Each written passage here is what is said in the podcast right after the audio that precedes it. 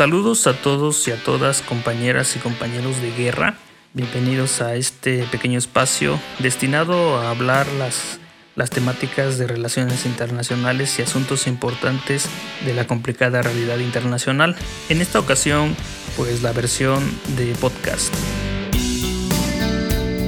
Podcast anterior eh, habíamos hablado una serie de temas relacionados con las relaciones internacionales en épocas de pandemia, debido a que unas cuantas personas en el canal llamado Política Mundial disponible en YouTube nos estuvieron preguntando acerca de cuándo hacíamos alguna especie de análisis para hablar esta, estas cuestiones. Eh, sin embargo, en, un video que publiqué eh, hacía referencia de que bueno, hablar de los temas pandémicos en esas plataformas, ya sea en YouTube o Facebook, a veces eh, puede suscitar eh, las situaciones de la censura debido a que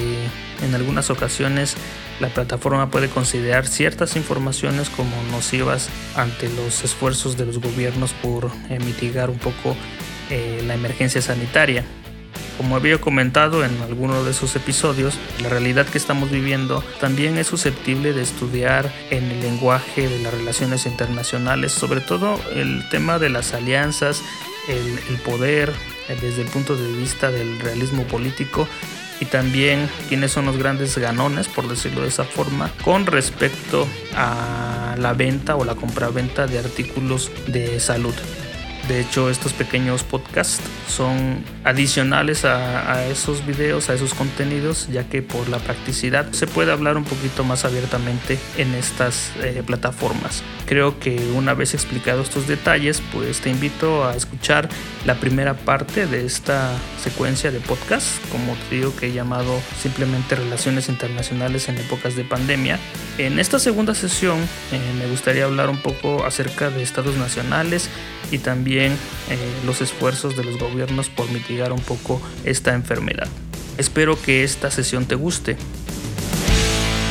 Es necesario entender que los estados nacionales en la actualidad presentan enormes desafíos que están muy relacionados con la disputa entre Estados Unidos y China por alcanzar o preservar el liderazgo mundial. Tú sabes bien que en las relaciones internacionales siempre está esa parte de la lucha por el poder, incluso hay toda una serie de teorías relacionadas con el mismo, por ejemplo la teoría realista de las relaciones internacionales, donde se habla que los estados buscan eh, alcanzar el poder y quizás también el liderazgo mundial eh, utilizando todos los recursos disponibles a su alcance, la guerra, eh, la psicología o también dejando de lado la moral. Obviamente que existen algunos otros temas muy relacionados con lo que estamos viviendo, pero mencionándolos también está el incremento de la xenofobia dentro de este sistema capitalista mundial que no es algo nuevo, sino que venimos arrastrando desde hace ya un buen tiempo. Y también está la temática de la riqueza simétrica en el mundo, es decir, eh, la pobreza existente en el mundo que se viene a sumar a otras cuestiones que ya también habíamos estudiado, o al menos los que están involucrados en las relaciones internacionales, como lo es eh, las catástrofes climáticas. Y obviamente, como último punto, es el tema de la pandemia.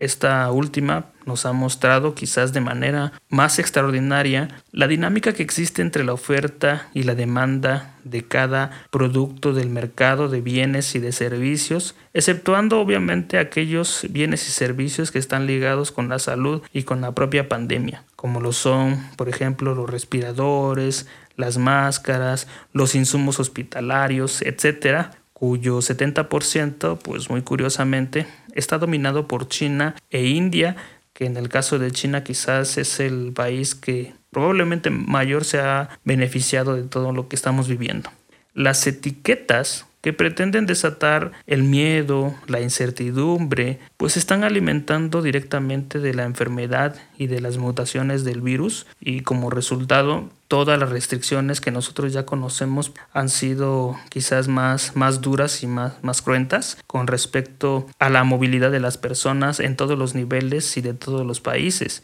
Y de hecho, eh, los sectores que en el pasado, es decir, en las épocas prepandemia, captaban mayor cantidad de ganancias, entre ellos la industria de los vuelos, los hoteles, la industria restauranteras, incluso la industria de los espectáculos han visto reducidas sus ventas y sus ganancias y por ende las familias ricas que habían invertido, que tenían inversiones en alguno de estos sectores, ya sea de los, de los hoteles o de los restaurantes, etcétera, pues no han podido usufructuar sus, sus fortunas. En contraposición, la clase media, pues al respecto ha tenido que renunciar quizás por tiempo indefinido a sus pequeños placeres, como lo son las salidas a las playas, los eventos deportivos, ir de compras o el cine. Y aunque esto puede entenderse como simplemente acciones para esparcimiento, es necesario decir que la contribución de la clase media, aunque sea a través de eventos deportivos, la compra de boletos o demás, eh, significa que también contribuyen en la dinamización de la economía y por lo tanto eh, esta clase media al no tener esa oportunidad de, de gastar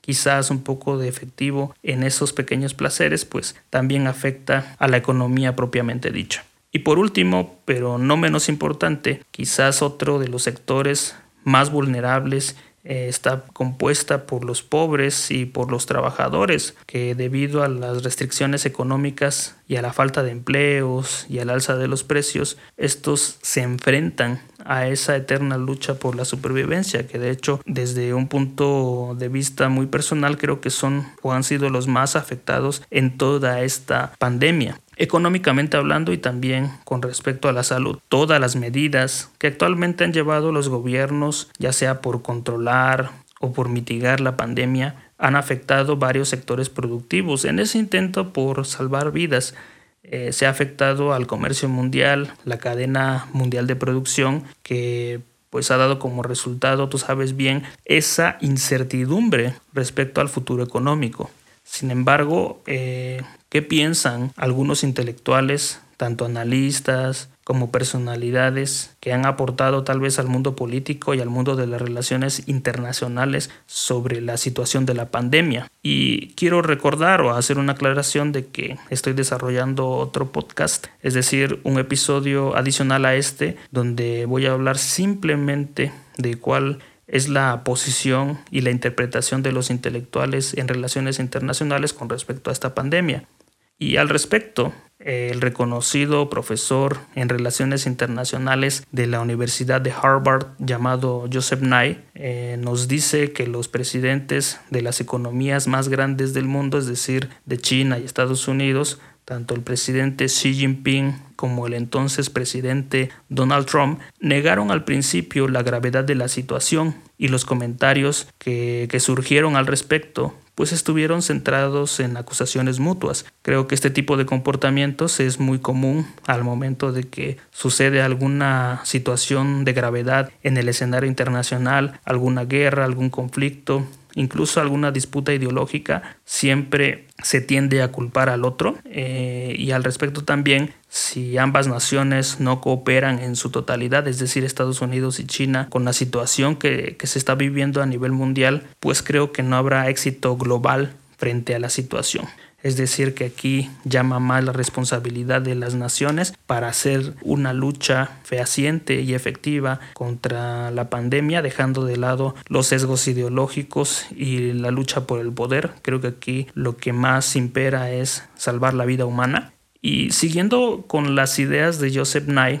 esta crisis que se genera por la pandemia y la enfermedad ha impactado obviamente también a la economía, nos enseña esa idea de competencia con China en lo referente a la seguridad nacional, tanto en la revolución informática como la misma globalización. Todo esto que estoy mencionando es evidente que provoca cambios muy drásticos en la actual política mundial y por tanto en la globalización, que desde el punto personal creo que estamos viviendo más una especie de globalización medioambiental, por decirlo de alguna forma, que se está reflejando en la pandemia y también en el cambio climático, que es otro de los problemas que van a quejar mucho a este siglo. Y por lo tanto, todo lo anterior mejor eh, debería de obedecer a las leyes de la biología y a la física, es decir, a la ciencia y no a la política. ¿Qué quiere decir esto último que estoy planteando o que estoy mencionando? Que debido a la complejidad de la pandemia, debido incluso al difícil escenario hacia el futuro,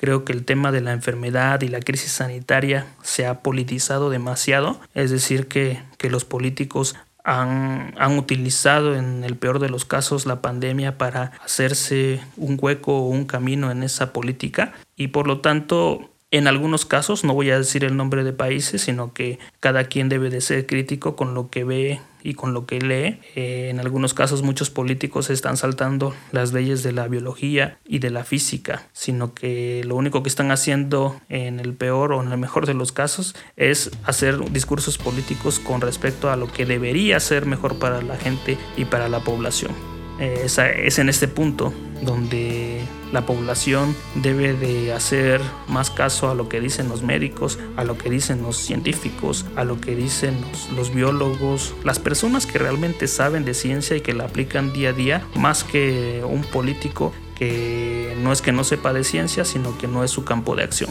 En este sentido, pues vuelvo a decir que en el siguiente podcast estaremos hablando de otros eh, intelectuales de las relaciones internacionales, qué es lo que piensan con respecto a la pandemia y qué es el escenario hacia el futuro. Espero te guste y te dejo mi link de Telegram, YouTube y algunos eh, otros portales para que me sigas o para que pueda yo leerte. Hasta la próxima.